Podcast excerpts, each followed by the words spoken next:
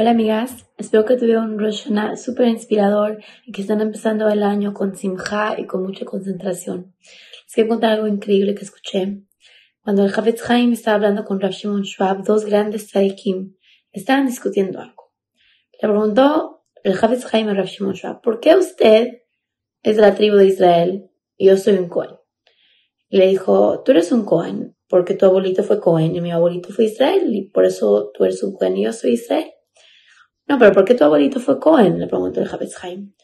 Bueno, mi abuelito fue Cohen, mi abuelito fue Israel, perdón, porque su abuelito fue Israel. Y así seguimos todas las generaciones.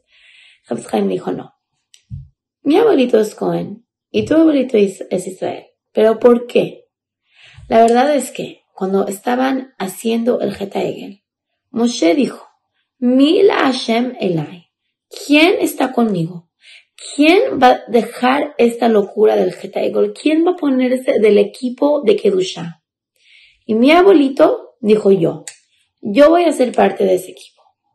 Y tu abuelito, no. Los Kohanim fueron el grupo de personas que fueron ese grupo que dijeron, yo soy parte de este equipo y nadie me saca de aquí. Ningún Geta me puede sacar de aquí. Eso es el secreto de los Kohanim de. El Chaim le dijo eso a Rav Shimon Schwab, el mensaje fue claro. Nosotros venimos inspiradas de Roshana, esperamos estar inspiradas, esperando, empezando un año nuevo, empezando un lunes, empezando así como que ya, ok, lo voy a echar esfuerzo esos 10 días, Hashem, pero ¿qué en realidad es lo que tenemos que preguntarnos todas las mañanas cuando nos despertamos? ¿En qué equipo estoy? Hay un equipo enorme, amigas, enorme de mujeres haciendo cosas porque lo tienen que hacer. Poniendo la cena en la mesa, rezando, vistiéndose en cierta forma, hablando de cierta forma. Sentimos que lo tenemos que hacer y lo hacemos. Hay un equipo, el equipo de servir a Shem como robot, Shalom. Como que ya es parte de mi vida y lo tengo que hacer en mi modo. Pero hay otro equipo, el equipo de Mila Hashem ¿Quién está conmigo? ¿Quién está conmigo? Dice Moshe Rabino. ¿Quién está enfocada? No necesitamos algo artificial, algo que se ve bonito, pero que en realidad por dentro está vacío. El Geta Egel fue exactamente eso. Por fuera se ve todo bonito, dorado, hermoso. Por, por dentro no hace nada. Es, algo que hicieron ellos mismos. No es una cosa poderosa para nada. Hazo Shalom. La Kedusha, el mundo de Ruchniut, el mundo de Torah es todo lo contrario. Es quien tiene la intención en la cabana por dentro. Nadie más lo tiene que ver. No tiene que verse bonito y shiny y hermoso por fuera. Tiene que ser por dentro. Es una boda interna. ¿Quién está conmigo este año? De enfocarse en los momentos.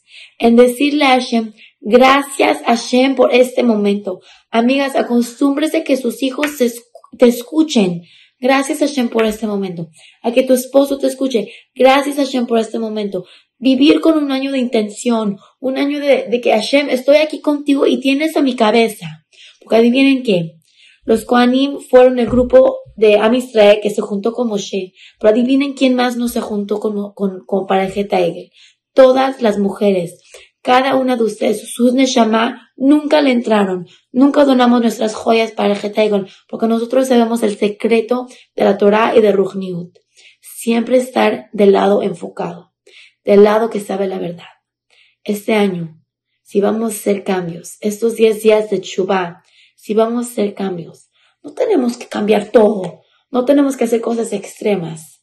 Es enfocarnos en hacer las cosas un poquito mejor, un poquito más enfocadas. Después de 120 años, o Shalom, cuando la gente ya está en sus últimos días, mucha gente no extraña su boda, no extraña los momentos así de la vida como wow, grandes, extrañan las cosas chiquitas, extrañan las cosas que un día vamos a voltear y darnos cuenta que los momentos chiquititos fueron los mejores momentos, los momentos que mandas a tu hijo a tu escuela, los momentos de que saludas a tu compañero o tu esposo en la mañana. Esos momentos son los días que vamos a extrañar. Los podemos mejor, mejorar con un poco de intención. piensen, les dejo esta tarea, escojan tres cosas que ya hacen y lo único que tienen que hacer es enfocarse un poquito más. Les mando un beso, que nos veamos con la llegada del Mashiach.